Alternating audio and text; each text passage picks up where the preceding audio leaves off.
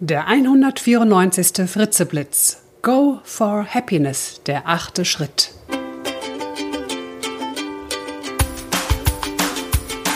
Der Podcast von und mit Nicola Fritze.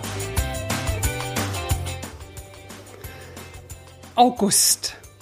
Sommerurlaub, endlich. Ja, für viele eine Zeit der Entspannung und Erholung. Für einige aber auch echter Freizeitstress und viel Konfliktpotenzial innerhalb der Familie oder innerhalb der Partnerschaft. Flugzeuge, die sich verspäten, Hotels, die im Katalog viel toller aussahen, Wetter, das nicht mitspielt, Kinder, die nicht die Kathedrale anschauen wollen und Ehepartner, die lieber ans Meer statt in die Berge wollen. Damit wir im August unsere Lebensfreude steigern, lade ich Sie zu unserem nächsten Selbstcoaching-Schritt ein und der heißt Gelassenheit. Ja, für manche vielleicht auch noch nach dem letzten Schritt im Juli, wo es ja um die Liebe ging, eine hilfreiche Ergänzung, denn auch die Liebe gelingt mit Gelassenheit doch viel besser. Und Gelassenheit entsteht letztendlich aus der Liebe zum Leben, zu uns selbst und zu anderen Menschen. Ja, ich denke, wir kennen alle Situationen, die uns an die Decke springen lassen. Egal ob im Alltag, im Urlaub oder im Beruf. Selbst Kleinigkeiten können uns zum Kochen bringen. Vor allem dann, wenn wir selbst eben nicht so gut drauf sind oder ohnehin schon gestresst sind. Dabei wissen wir ja alle, dass Gelassenheit unsere Lebensqualität steigert und es auch viel besser für unsere Gesundheit ist, wenn wir gelassen bleiben. Und wir wissen auch, dass wir bessere Entscheidungen treffen, wenn wir gelassen bleiben. Und gelassene Menschen finden auch viel schneller konstruktivere und bessere Lösungen, weil sie die Probleme mit Abstand betrachten und objektiver bewerten können. Tja, und obwohl wir wissen, wie gut es für uns ist und natürlich wie gut es auch für die anderen um uns herum ist, wenn wir gelassen bleiben, fällt es uns trotzdem leider oft so schwer. In Coachings sagen meine Kunden ganz häufig zum Thema Gelassenheit, Frau Fritze, ich bin eben so, wie ich bin, ich gehe halt immer gleich an die Decke, ich bin so temperamentvoll, das ist mein Charakter, das kann man nicht ändern. Man nicht, das ist richtig. Sie schon. Und trotzdem ist das auch nur die halbe Wahrheit. Denn ja, zu einem gewissen Teil ist die Fähigkeit zur Gelassenheit Persönlichkeit oder typbedingt, man könnte sagen, auch ein bisschen in den Genen veranlagt.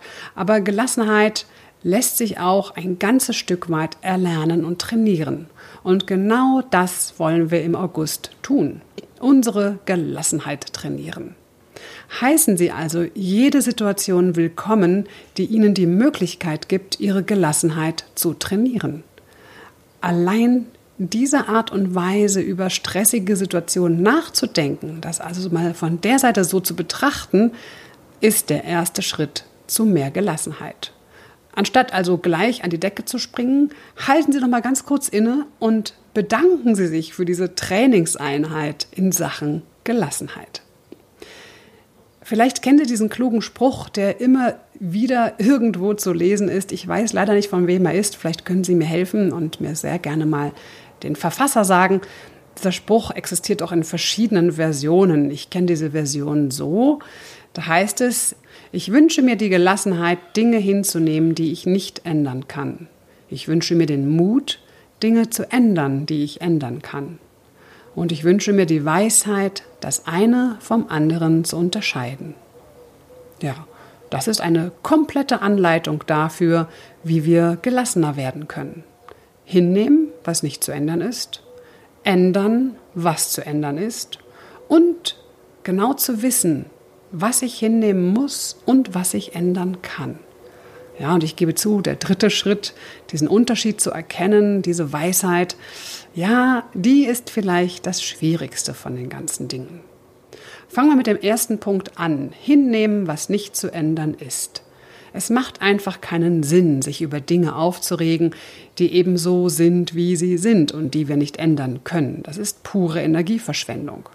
Wir können die Wellen im Meer ja nicht stoppen, aber wir können lernen, auf diesen Wellen zu surfen. Abgesehen von den Wellen können wir auch das Wetter nicht beeinflussen.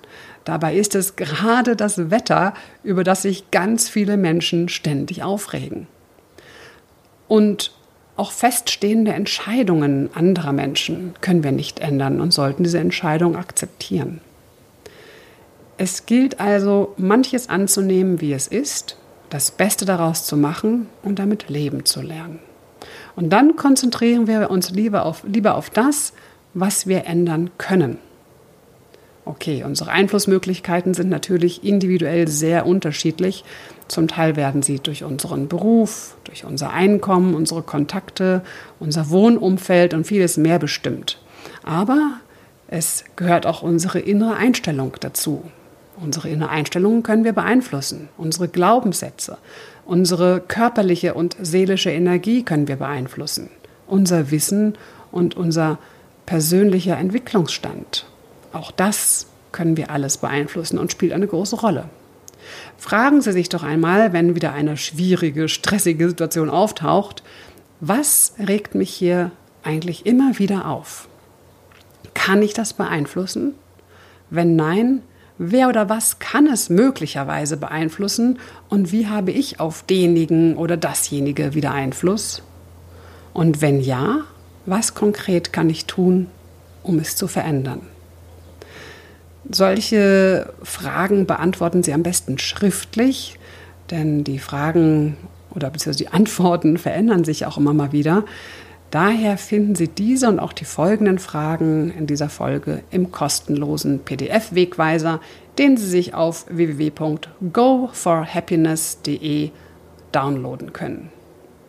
Finden Sie im August also heraus, was Ihnen hilft, gelassen zu sein. Vielleicht ist es ein tiefes, bewusstes Durchatmen. Ja, durch gezieltes, tiefes Atmen können wir nämlich Stress, Anspannung, ja sogar Angst wegatmen. Indem Sie tief durchatmen, können Sie Ihrem Körper zeigen, dass die Situation gar nicht so schlimm ist. Und damit unterbrechen Sie den normalerweise unbewussten Prozess, durch den Sie immer verspannter und unruhiger werden. Also atmen. Vielleicht atmen Sie oder vielleicht betrachten Sie das Ganze auch aus der Vogelperspektive. Vielleicht stellen Sie sich aber auch als Coach neben sich und fragen sich mal folgende Fragen. Was genau ist im Moment überhaupt so schlimm, beängstigend, stressig, anstrengend? Was könnte mir oder auch anderen im allerschlimmsten Fall passieren? Wie wahrscheinlich ist es, dass das passiert? Und was konkret kann ich jetzt tun? Oder es hilft Ihnen vielleicht auch eine kleine Zeitreise zu machen und Sie überlegen sich Folgendes. Welche Bedeutung hat diese Situation in einem Jahr für mich? Oder in fünf Jahren? Welche Bedeutung hat dieses Ereignis in 20 Jahren? Dadurch wird Ihnen die Relevanz der Situation in Bezug auf Ihr Leben klar. Letztendlich wissen wir ja nie, wofür das alles gut ist. Vielleicht haben Sie ja auch schon mal sich über etwas geärgert und hinterher stellte sich der Ärger als purer Glücksfall heraus. Sie haben vielleicht mal die Bahn ganz knapp verpasst und im nächsten Zug haben Sie einen netten Menschen kennengelernt. Man weiß nie. Es gibt fast nichts, das so schrecklich ist, dass es nicht für irgendetwas auch gut sein kann. Bevor Sie also an die Decke springen, fragen Sie sich doch mal, wer weiß, wofür das wieder gut ist.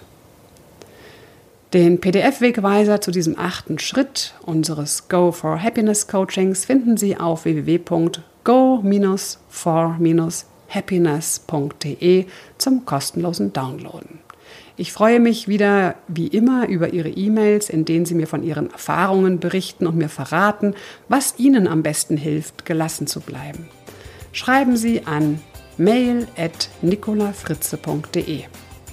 Ich wünsche Ihnen einen gelassenen August. Ihre Nicola Fritze.